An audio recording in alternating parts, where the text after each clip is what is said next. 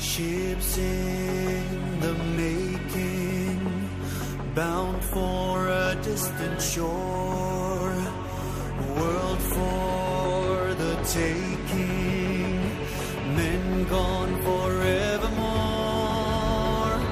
boarding and setting sail. Sexto Continente. Dirigido por el obispo de Orihuela, Alicante, Monseñor José Ignacio Munilla.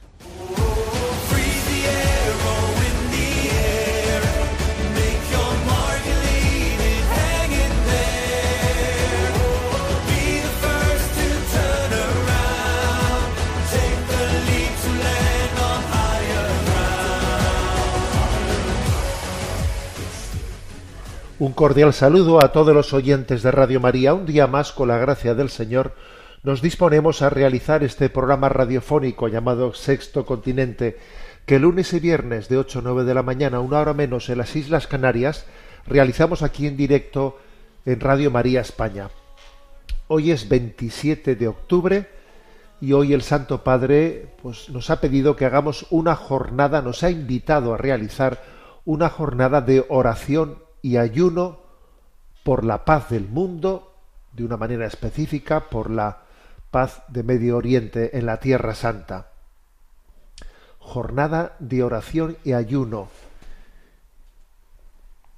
Hay un texto evangélico que está en el capítulo noveno de San Marcos, en el que se relata que un hombre que tenía un, un hijo que estaba poseído había impedido a los discípulos de Jesús que, que, le expulsasen, que le liberasen a su hijo, no habían sido capaces de hacerlo, y entonces le llevó ante el, ante el Señor. Y en ese momento el Señor eh, le, pregunta, ¿no? ¿Crees que puedo? ¿Crees que puedo hacerlo? Y entonces todo es posible para el que tiene fe. Entonces, cuando ya le, le, preguntó sobre su fe antes de hacer aquel, aquel acto, acto de liberación, le preguntó y le dijo, creo, pero ayuda a mi fe, ayúdale. En ese momento Jesús increpó al espíritu inmundo y le dijo, espíritu mudo y sordo, yo te lo mando, sal de él y no vuelvas a entrar.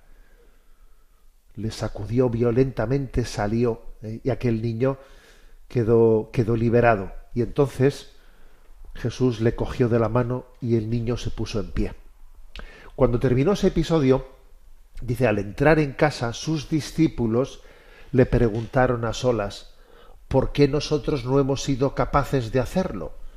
Porque claro, Jesús les había dado también a sus, ¿eh? a sus apóstoles, les había confiado el poder sobre Satanás y entonces eh, responde en una respuesta misteriosa, dice, es que esta especie, se refiere a esta especie de demonios, sólo puede ser expulsada con oración.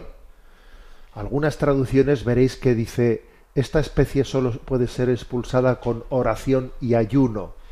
Quizás pueda sorprender por qué en algunas Biblias dice solo con oración y en otras dice oración y ayuno. Y bueno, y eso, eso se debe a que es uno de esos mm, pocos textos en los que hay mm, dos versiones en diversos manuscritos. ¿eh? Si uno busca los manuscritos más antiguos de, las copias eh, bíblicas que poseemos, en la mayoría pone eh, esta especie solo puede ser salir con oración, pero en algunos manuscritos añade esta especie solo puede salir con oración y ayuno. Bueno, como comprenderéis, no, no es trascendente independientemente de, que la traducción bíblica diga solo puede salir con oración o solo puede salir con oración y ayuno, también en otros lugares de, la Sagrada Escritura Jesús habla del ayuno, ¿eh? del ayuno y de la oración. Pero aquí lo, lo trascendente es que hay un combate grande contra Satanás, un combate en el que él eh, se resiste, pone todo su poder, concentra todo su poder en el odio y la violencia. ¿eh? Hemos, hemos visto, estamos siendo testigos de episodios de violencia especialmente crueles, en un ensañamiento en el odio, en la violencia, que, solamente tiene una explicación, ¿no? ¿Cómo se puede odiar tanto? como Pues es que es, es por el influjo del maligno. El maligno nos lleva a odiar de esa manera. Nos lleva a perder la cabeza, perder la cabeza. ¿Eh? Utilizar la, la violencia como, como, una expresión de la rabia interior que tenemos, ¿no? En el fondo es una posesión. ¿eh? Estamos siendo poseídos por el espíritu de la violencia, del rencor, del odio, ¿no? Entonces, ¿qué es lo que hace la Iglesia? Pues la Iglesia proclama una jornada de oración y ayuno por la paz. Esta es, esta es nuestra arma. Esta es nuestra arma. El Señor nos dio participar de su poder frente al maligno a través de la oración y el ayuno, que es como decir yo, yo no puedo, soy impotente, humanamente hablando, eh, en, esta batalla no, no tengo fuerza para, para luchar contra un enemigo así. Pero Dios sí puede, Dios sí puede. Entonces, hacer oración y ayuno es decir, es proclamar, Dios sí puede. Por eso Jesús, antes de hacer ese, ese milagro, de, o esa acción de exorcismo, le dijo, ¿crees que puedo? Sí, creo, pero ayuda a mi fe. Es decir, hacemos un acto de fe en que, el poder de Dios, eh, el poder de Dios tiene tiene la capacidad y lo va a hacer, ¿no? De, de, vencer al maligno, de vencer este odio tan irracional ¿eh? pues, por el que están muriendo miles de personas. Bueno, pues hoy nos unimos a esta campaña. Él le respondió, Marcos 9:29, esta especie solo puede salir con oración.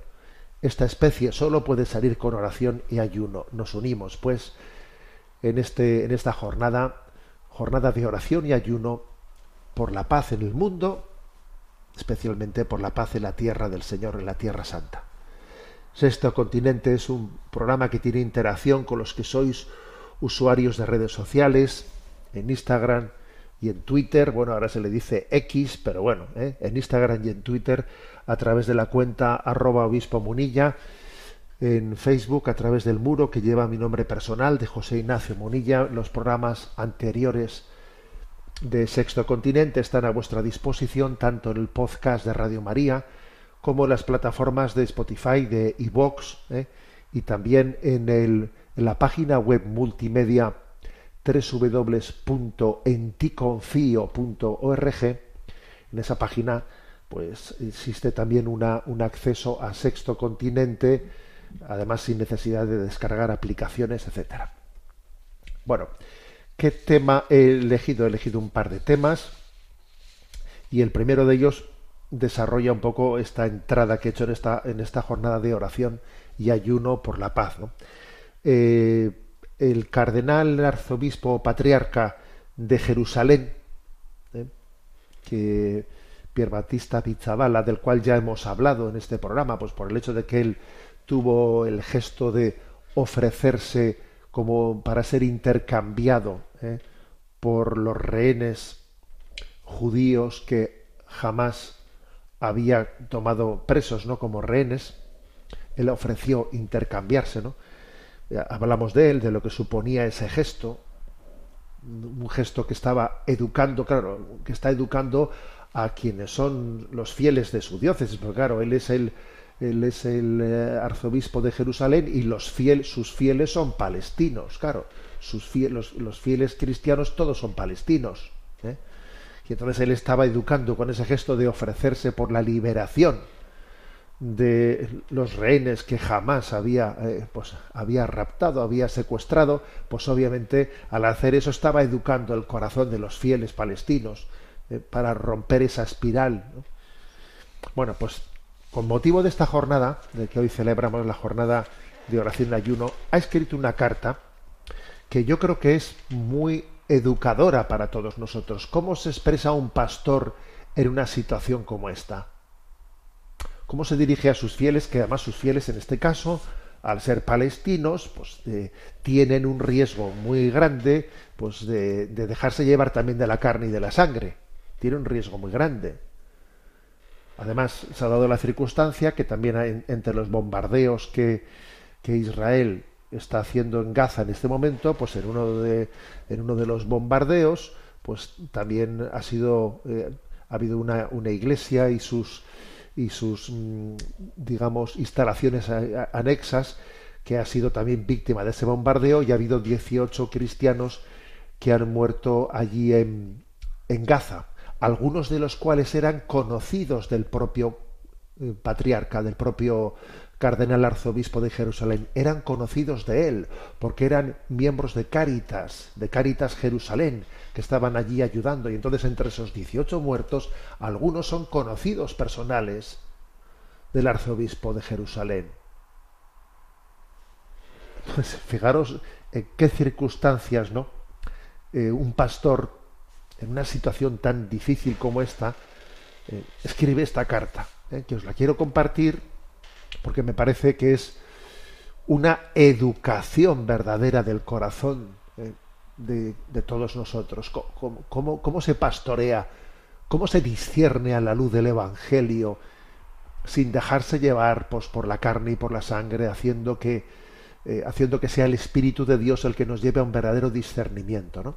Bueno, no, es breve, eh, son cinco minutos y la voy a leer porque me parece que es educadora, ¿eh? educadora. La titulado Carta a toda la diócesis. Estimados hermanos y hermanas, que el Señor os dé la paz. Estamos atravesando uno de los periodos más difíciles y dolorosos de nuestra historia reciente. Desde hace más de dos semanas nos inundan imágenes de horror que han despertado antiguos traumas, abierto nuevas heridas y hecho estallar el dolor, la frustración y la rabia dentro de todos nosotros. Mucho parece, todo parece hablar de muerte y odio sin fin. Muchos porqués se presuponen en nuestra mente, aumentando así nuestra sensación de desconcierto. El mundo entero mira a esta tierra santa nuestra como un lugar que es causa constante de guerras y divisiones. Precisamente por eso fue hermoso que hace unos días el mundo entero se uniera a nosotros con una jornada de oración y ayuno por la paz. Eso fue una iniciativa del propio patriarca de Jerusalén. Una hermosa mirada a Tierra Santa y un momento importante de unidad con la Iglesia. Y esta mirada continúa el 27 de octubre, o sea, hoy, el Papa ha convocado una segunda jornada de oración y ayuno para que nuestra intercesión continúe. Será un día que celebramos con convicción. Es quizás lo principal que podamos hacer los cristianos en este momento, orar, hacer penitencia, interceder. Y por esto damos gracias al Santo Padre desde el fondo de nuestro corazón. En todo este fragor donde el ruido ensordecedor de las bombas se mezcla con las muchas voces de dolor y los sentimientos contradictorios, siento la necesidad de compartir con vosotros una palabra que tiene su origen en el Evangelio de Jesús, porque al fin y al cabo es de ahí de donde todos debemos partir y allí donde todos debemos volver siempre. Una palabra del Evangelio que nos ayuda a vivir este trágico momento uniendo nuestros sentimientos a los de Jesús. Mirar a Jesús, por supuesto, no significa sentirse exento del deber de decir, denunciar, recordar, así como de consolar y animar. Como hemos escuchado en el Evangelio del pasado domingo, es necesario dar al César lo que es del César y a Dios lo que es de Dios. Por eso, mirando a Dios, queremos ante todo dar al César lo que es del César.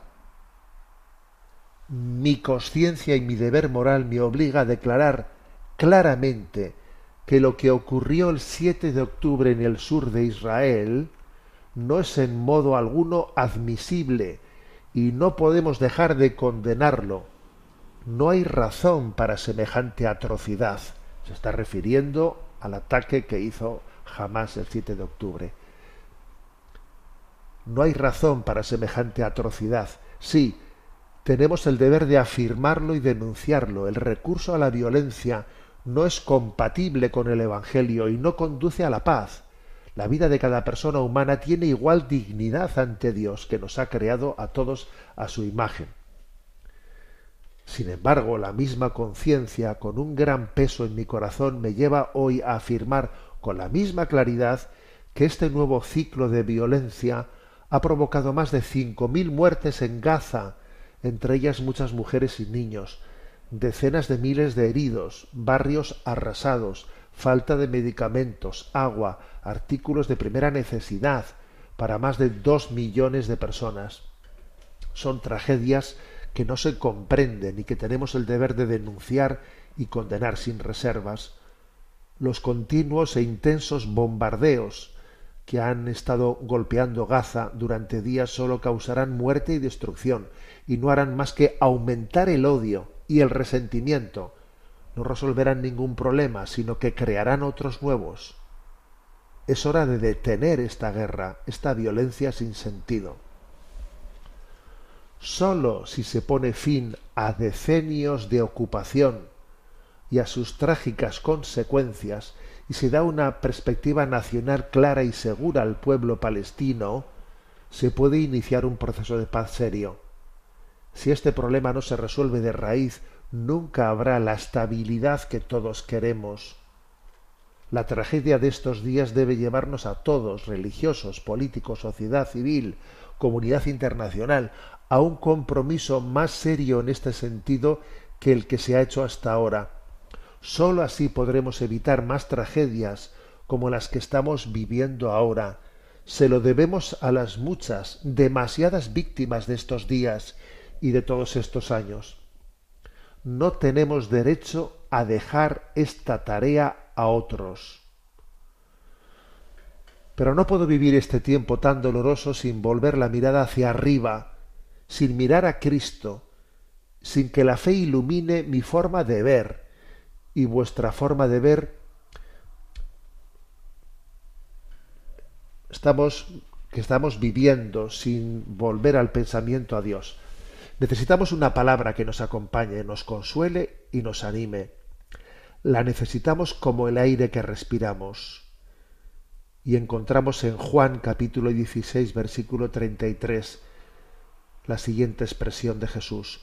Os he dicho esto para que tengáis paz en mí.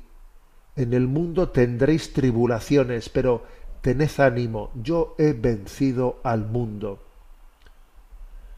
Estas palabras son dichas por Jesús en vísperas de su pasión. Él dirige estas palabras a sus discípulos, que pronto serán zarandeados, como en una tormenta ante su muerte, entrarán en pánico, se dispersarán y huirán como ovejas sin pastor. Pero esta última palabra de Jesús es un estímulo. No dice que van a ganar, sino que ya han ganado. Tened ánimo, yo he vencido al mundo. Les dice que ya han ganado.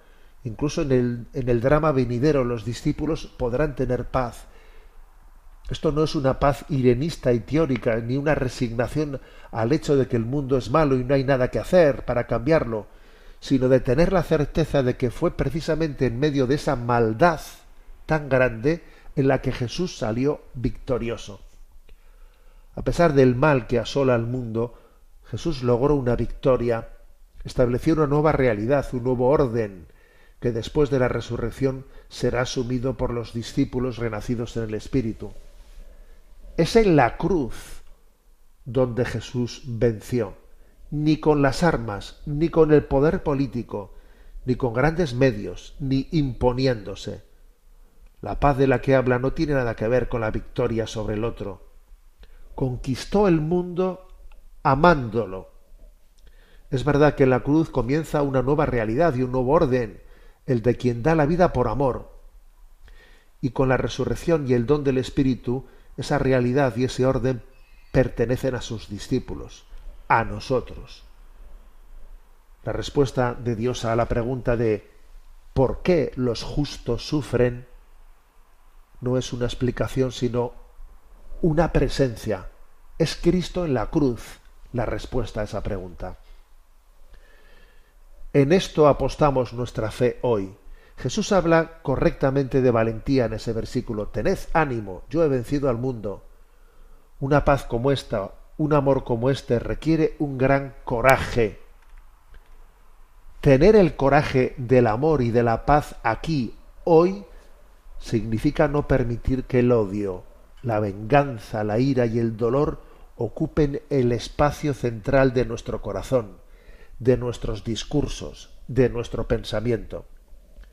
Significa comprometernos personalmente con la justicia, ser capaces de afirmar y denunciar la dolorosa verdad de injusticias y maldad que nos rodean, sin que ello contamine nuestras relaciones. Significa comprometerse, estar convencidos de que vale la pena hacer todo lo posible por la paz, la justicia, la igualdad, la reconciliación. Nuestro, nuestro discurso no debe estar lleno de muerte y puertas cerradas. Por el contrario, nuestras palabras deben ser creativas, dar vida, crear perspectivas, abrir horizontes. Se necesita coraje para poder exigir justicia sin propagar el odio.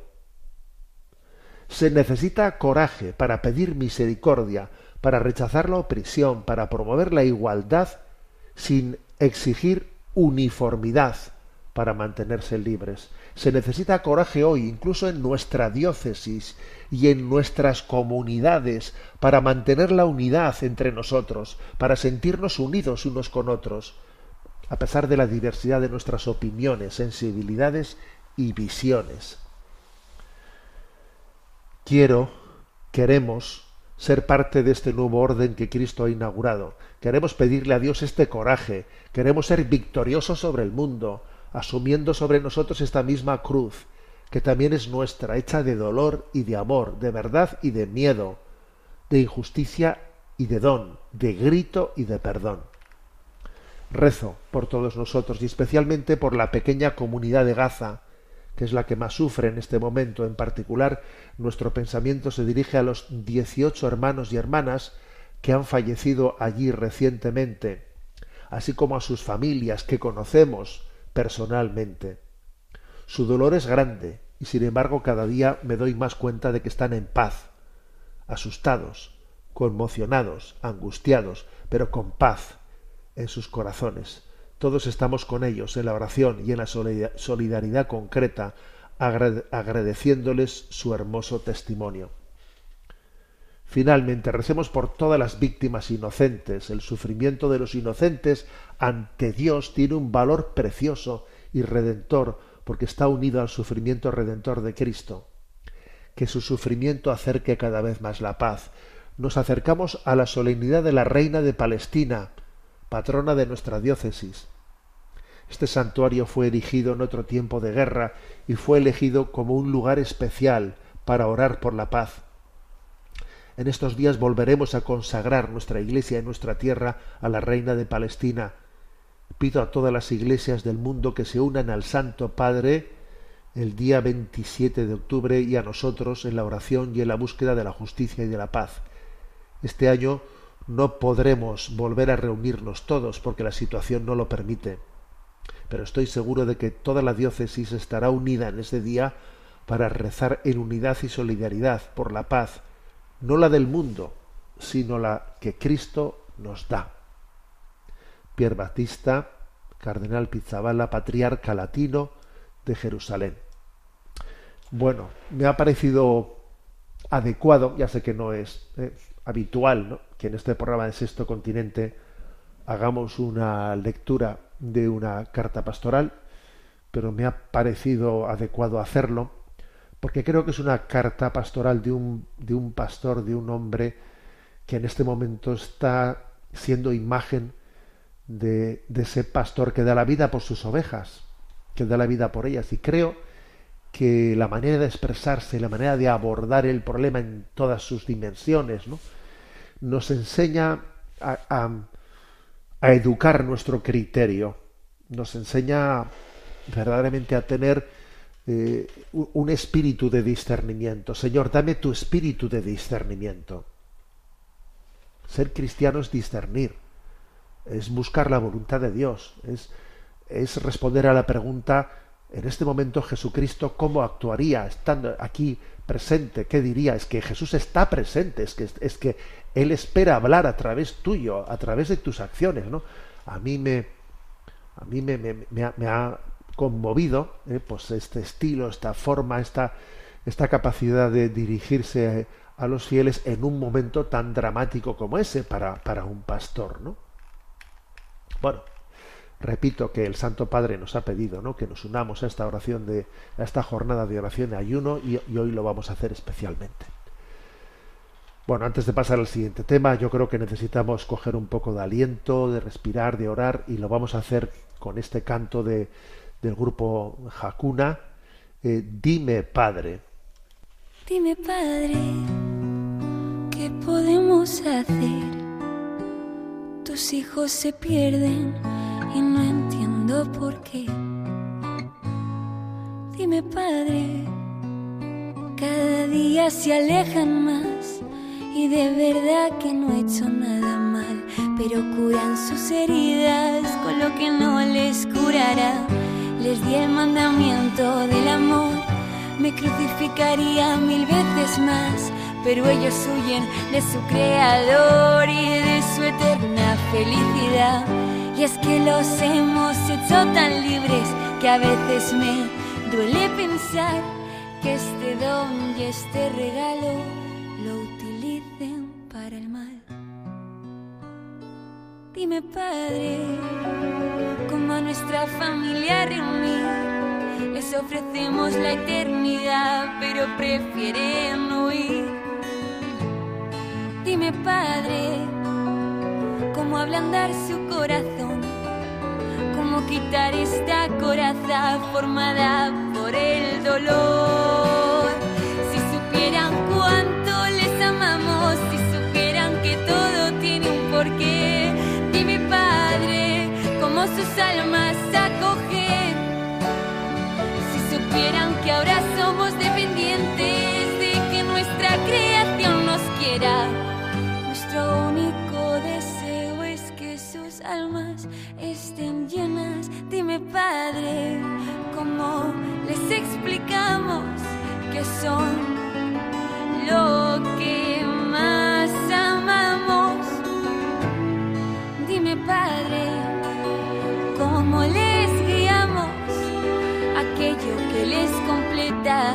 Que se refugian en falsas metas y nos destroza verles odiarse, verles odiarse con tanta fuerza. Dime, Padre, ¿cómo parar este dolor? Quiero que me quieran, pero no es obligación. Les miro con mis y te aseguro que acepto cualquier tipo de perdón. Solo nos queda esperar a que escuchen nuestra voz que vean las puertas abiertas de este cielo acogedor, que siempre serán bienvenidos a los brazos de este corazón que solo quiere verlos unidos en la tierra con su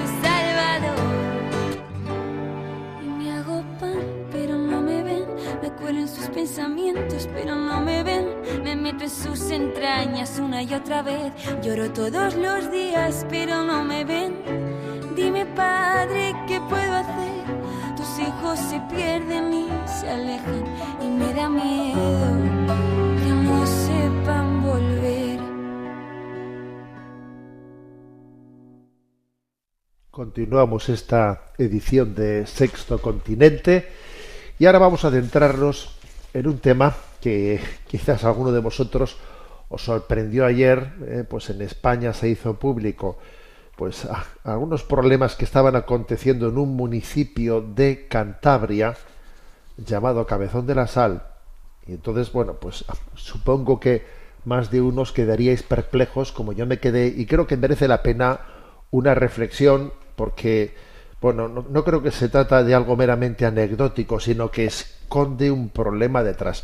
¿A qué me estoy refiriendo? Vamos a ver, pues resulta que la alcaldía eh, del ayuntamiento de Cabezón de la Sal de Cantabria, pues ha hecho un comunicado pidiendo, pidiendo contención a todas las personas que allí acuden para abrazar a los árboles. Allí hay, pues por lo visto, un pequeño bosque de secuoyas, que las secuoyas pues son un tipo de árbol que, que es muy, bueno, son muy conocidas las secuoyas de la, de la costa oeste de Estados Unidos, porque son unos árboles eh, muy longevos, muy longevos, pueden vivir pues entre 1200 1800 años, muy altos, altísimos y bueno, pues entonces aquí en España obviamente no son tan grandes, porque ese, bosque que está allí en Cabezón de la Sal creo que está sembrado o está plantado, mejor dicho, en el año 1940, tú verás, hay árboles muchísimo más antiguos en España, pero el caso es que en este contexto en el que se está extendiendo la abrazoterapia, pero la abrazoterapia también con árboles, con árboles, pues se calcula que por allí este año eh, pueden pasar unos, unas 200.000 personas, según dice el ayuntamiento, para abrazar a los árboles. Y están eh, haciendo daño a los árboles de tanto abrazarles.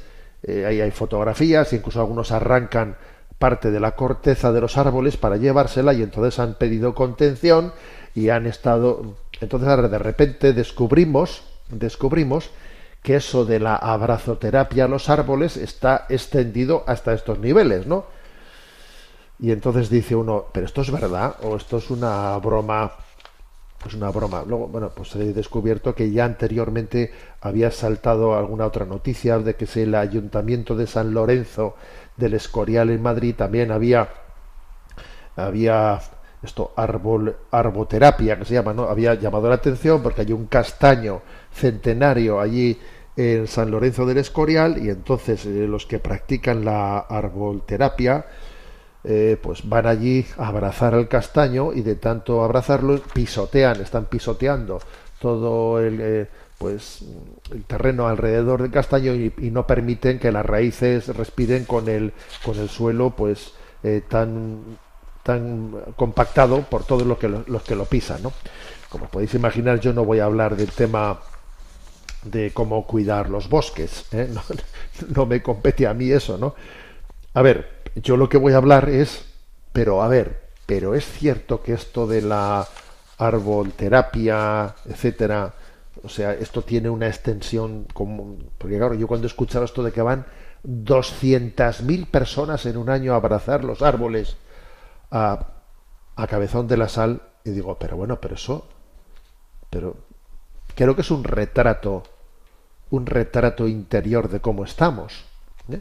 Creo que es un retrato interior de, la crisis, ¿eh? de, la crisis tan grande, porque, bueno, yo creo que no hay otra manera de, entender esto que, en, la medida en que perdemos pues nuestras raíces cristianas, entonces eh, pues una especie de espiritualidad de nueva era, nueva era se está introduciendo, introduciendo en nosotros.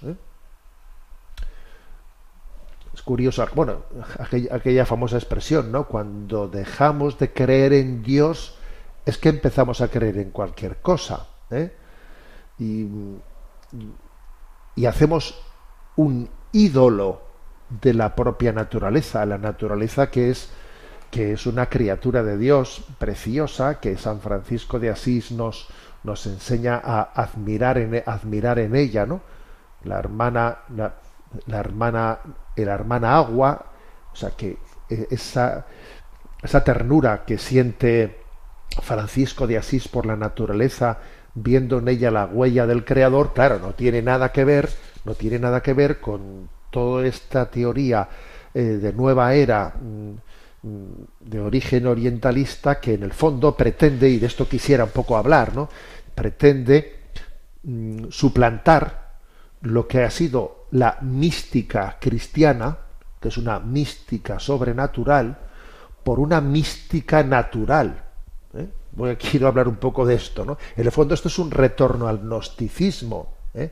un retorno al gnosticismo, que por otra parte también pues está mezclado de componentes de novedad, novedad, curiosidad. Eh, esto es, va también en la línea de que algunos pues son atraídos por todo tipo de fenómenos eh, paranormales, eh, que en el fondo es también una especie de dejar alguna cierta ventana abierta hacia mm, lo hacia lo espiritual, hacia aquello que no que, no se circunscribe meramente a lo a lo concreto, a lo, a lo que es cuantificable materialmente, ¿no? O sea, es tener ese, componente. Pero claro, el gran problema, o sea, lo, lo que queda patente es que este recurso, ¿no? Este recurso a, pues a esa nueva espiritualidad está dejando patente que el hombre tiene un vacío interior porque como eh, ha roto con sus raíces cristianas, como ha roto con, con esa, esa revelación en la que Dios le comunicó, ¿no?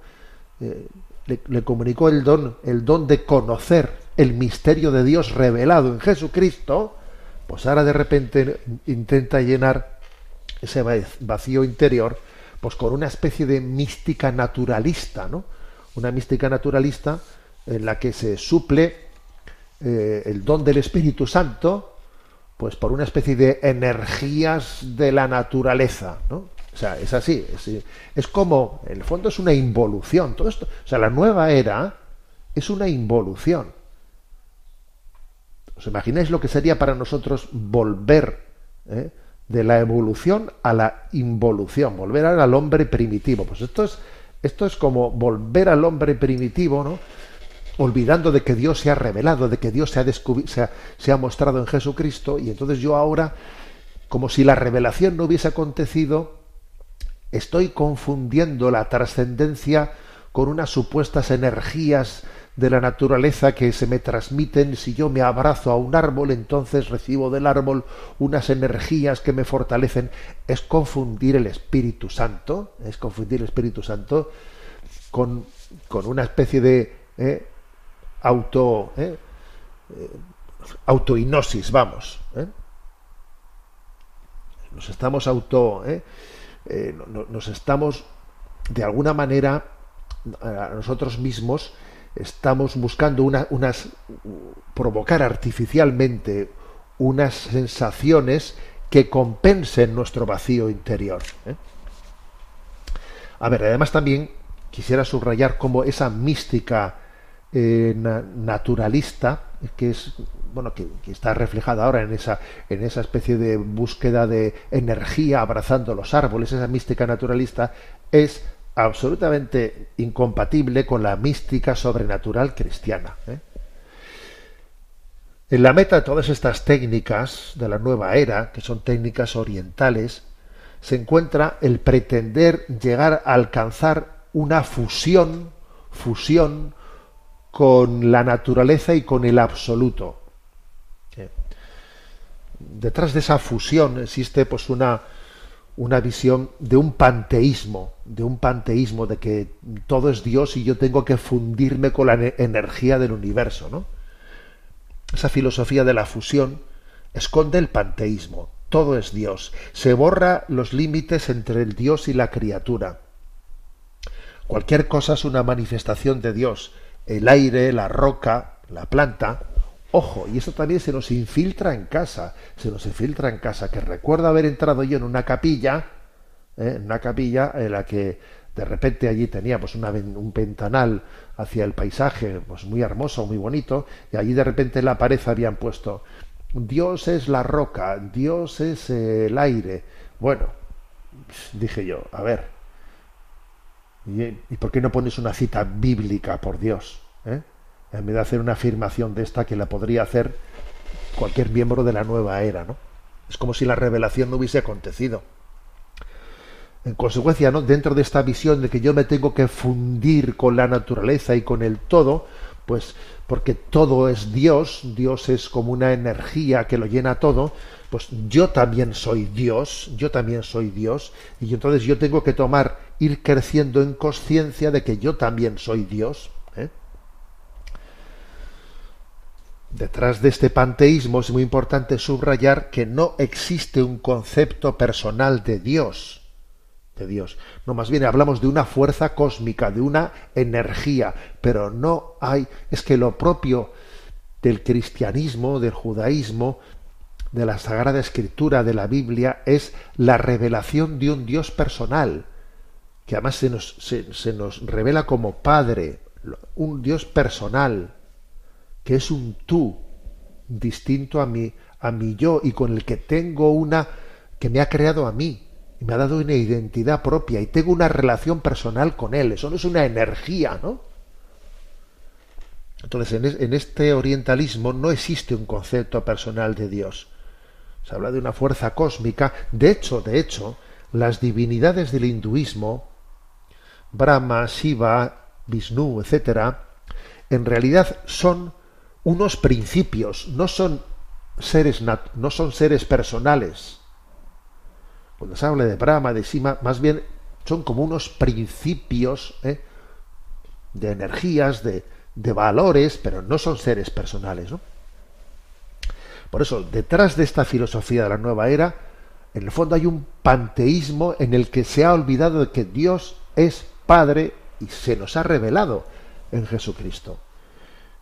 Todos son técnicas que quieren romper las limitaciones, superar las limitaciones de la personalidad, fundiéndose con el mundo que me rodea, unirme a ese mundo, renunciar a la propia personalidad, a mi ego, claro, lo del ego queda bien, claro, también nosotros decimos que hay que mortificar el ego, pero renunciar a mi propia personalidad para alcanzar la meta de fundirme con una energía cósmica hasta el punto de descubrir nuestra divinidad, ¿no?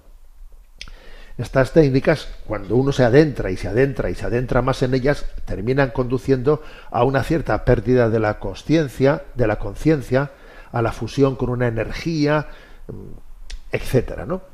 Y todo esto es muy diferente a la revelación judio-cristiana, en la que la creación del mundo se distingue del creador, del creador, ¿no? Eso de me, abrazo a un árbol, ¿no? Como si me estuviese abrazando ¿eh? a, Jesucristo.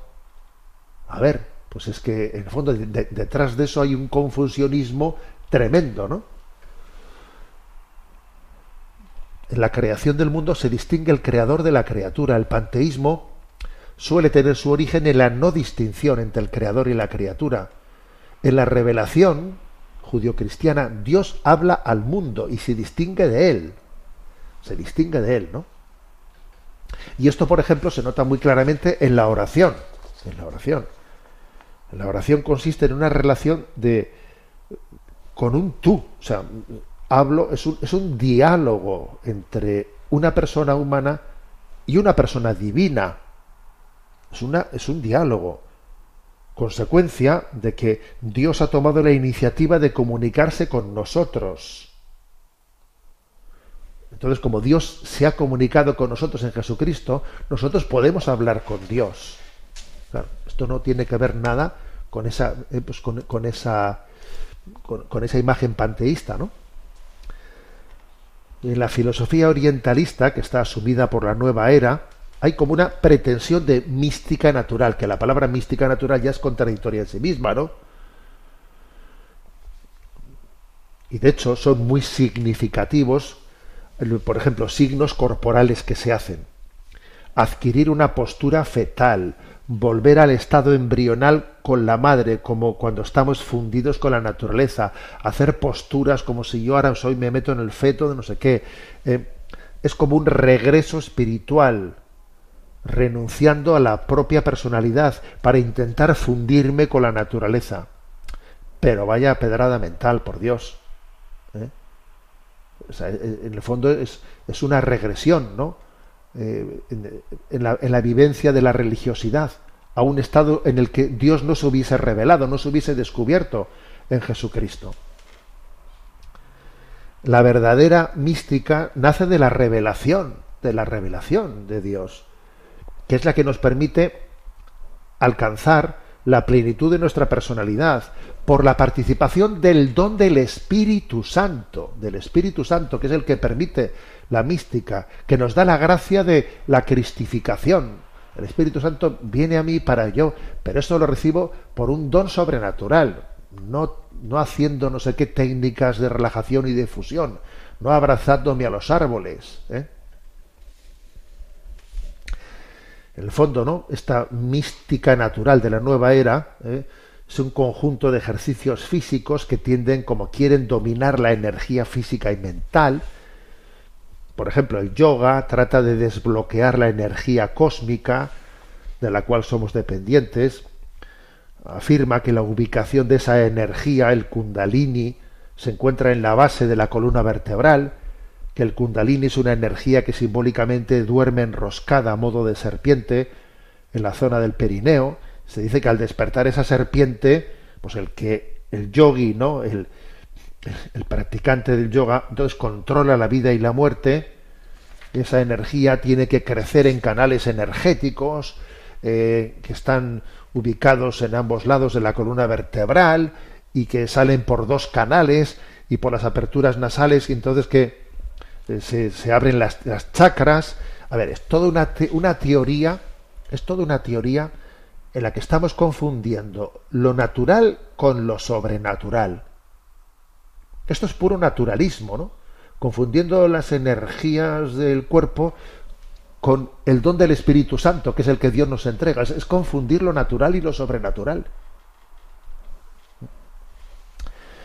Entonces, toda, esta falsa mística, toda esta mística natural, es consecuencia de intentar llenar el vacío que se genera en el hombre por haber eh, pues, rechazado, despreciado eh, la revelación de Jesucristo. Entonces esto es una crisis tremenda. Yo creo que nosotros tenemos que tener una visión crítica frente a esta mística naturalista, naturalista ¿no?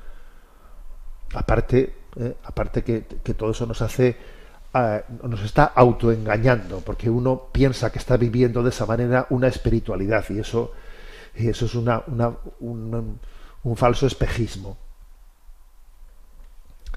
Lo cierto, eh, lo cierto es que, fijaros bien, la Sagrada Escritura, la Sagrada Escritura nos, nos enseña a confiar en Dios y en nada más, a confiar en el, en el don de Dios. Por ejemplo, la Sagrada Escritura rechaza a divinos, nigromantes, cualquier tipo de control de las potencialidades naturales ocultas.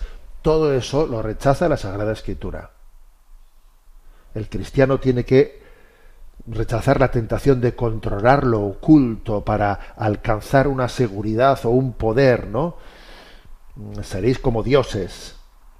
La respuesta cristiana es el abandono en la fe a la divina providencia. Dios es mi Padre, Él cuida de mí, yo me fío de Dios. No estoy intentando ahí controlar unas energías que son las que me dan una especie de seguridad para yo sentirme...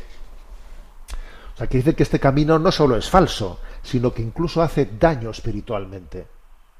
Porque no te enseña a confiar en Dios, sino te está llevando a controlar tú eh, pues unas energías que ahí permanecen ocultas y yo si yo controlo estas energías entonces yo eh, pues llego a alcanzar un poder. A ver casi espiritualmente esto te puede hacer daño. No tiene nada que ver pues con esa por ejemplo espiritualidad de Santa Teresita de Lisieux de la confianza y el abandono en las manos de Dios. Nada que ver. Eh, en esta espiritualidad de la nueva era hay un continuo recurso al control del oculto, del oculto, ¿no?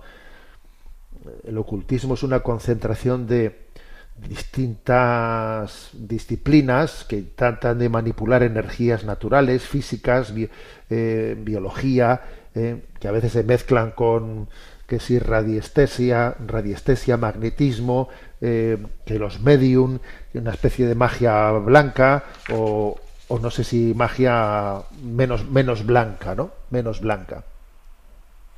Lo cierto es que el hombre no está llamado a diluirse en las energías ni en la naturaleza. Estamos llamados a reinar, a ser reyes con Cristo, sin ser Jesucristo es rey del universo. Nosotros estamos llamados a participar de ese reinado de Cristo, no a diluirnos en el universo que esa imagen de la gente abrazando los árboles, yo creo que es una imagen en la que pretendemos diluirnos en el universo, ¿no? Por medio del bautismo somos sacerdotes llamados a transformar y a ofrendar el mundo a Dios. A ofrendar el mundo a Dios, ¿no? Entonces, a ver, no se puede conciliar estos dos caminos. el camino cristiano de la revelación y el de esta mística, supuesta mística natural. No se puede, ¿no? En esta mística natural, con todas sus técnicas, que serán muy distintas, muy diversas, ¿no? Eh, se pretende alcanzar un poder basado en la fusión con la naturaleza. Y el camino cristiano no es ganar el poder y la dominación, sino el camino del servicio. O sea, del amor, del, olvido de ti mismo. Que por cierto, una de las grandes diferencias entre la mística cristiana, ¿no?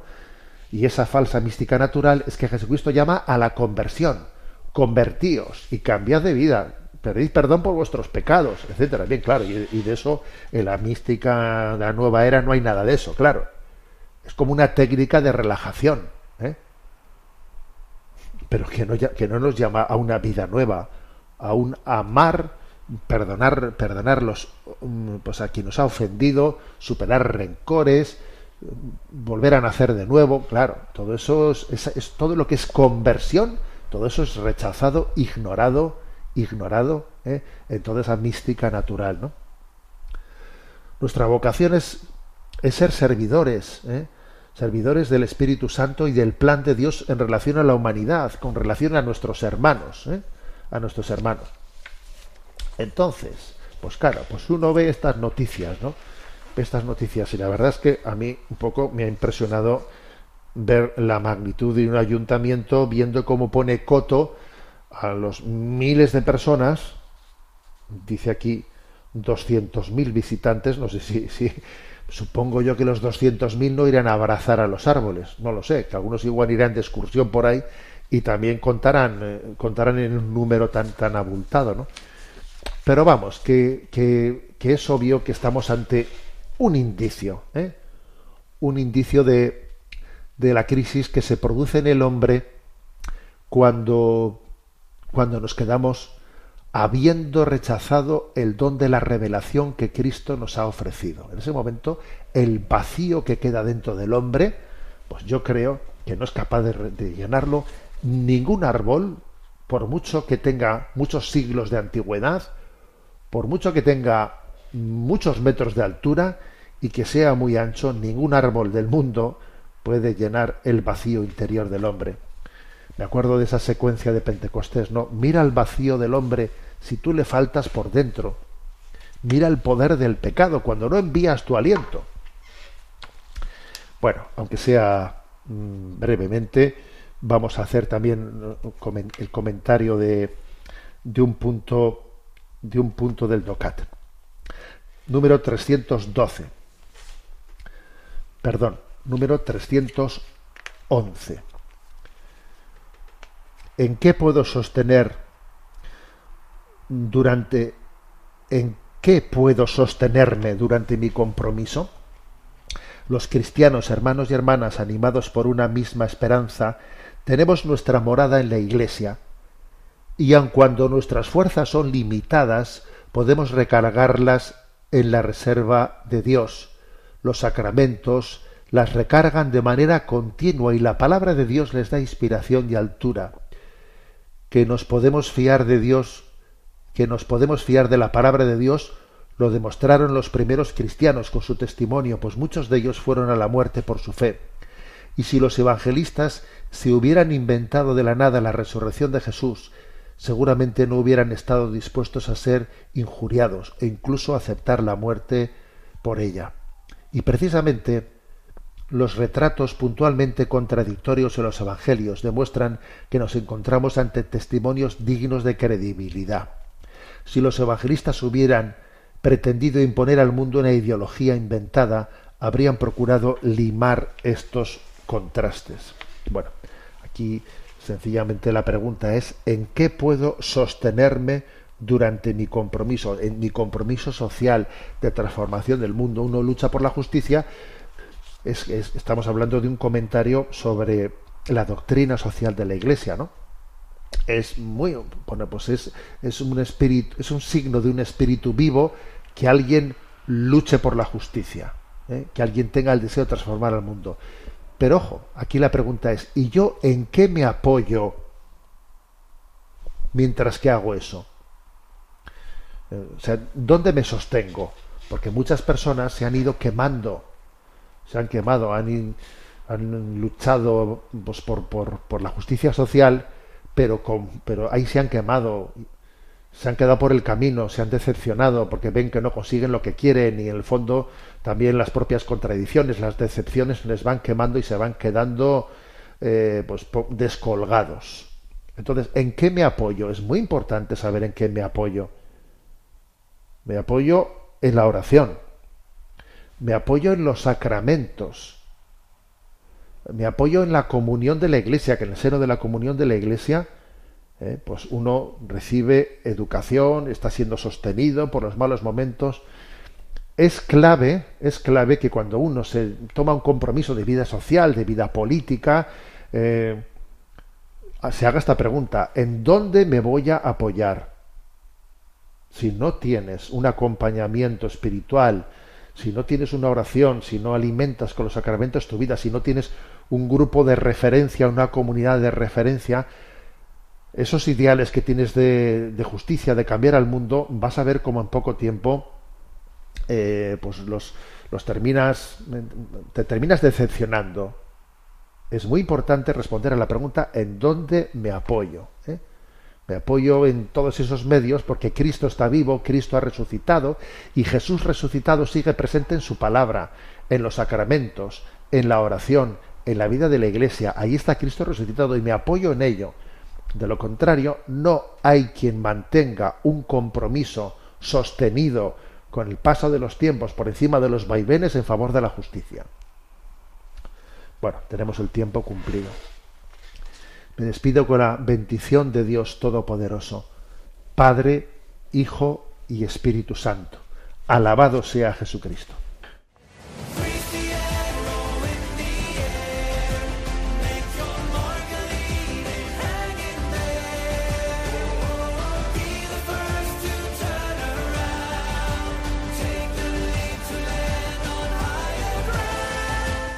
Finaliza en Radio María Sexto Continente dirigido por el obispo de Orihuela Alicante, Monseñor José Ignacio Munilla.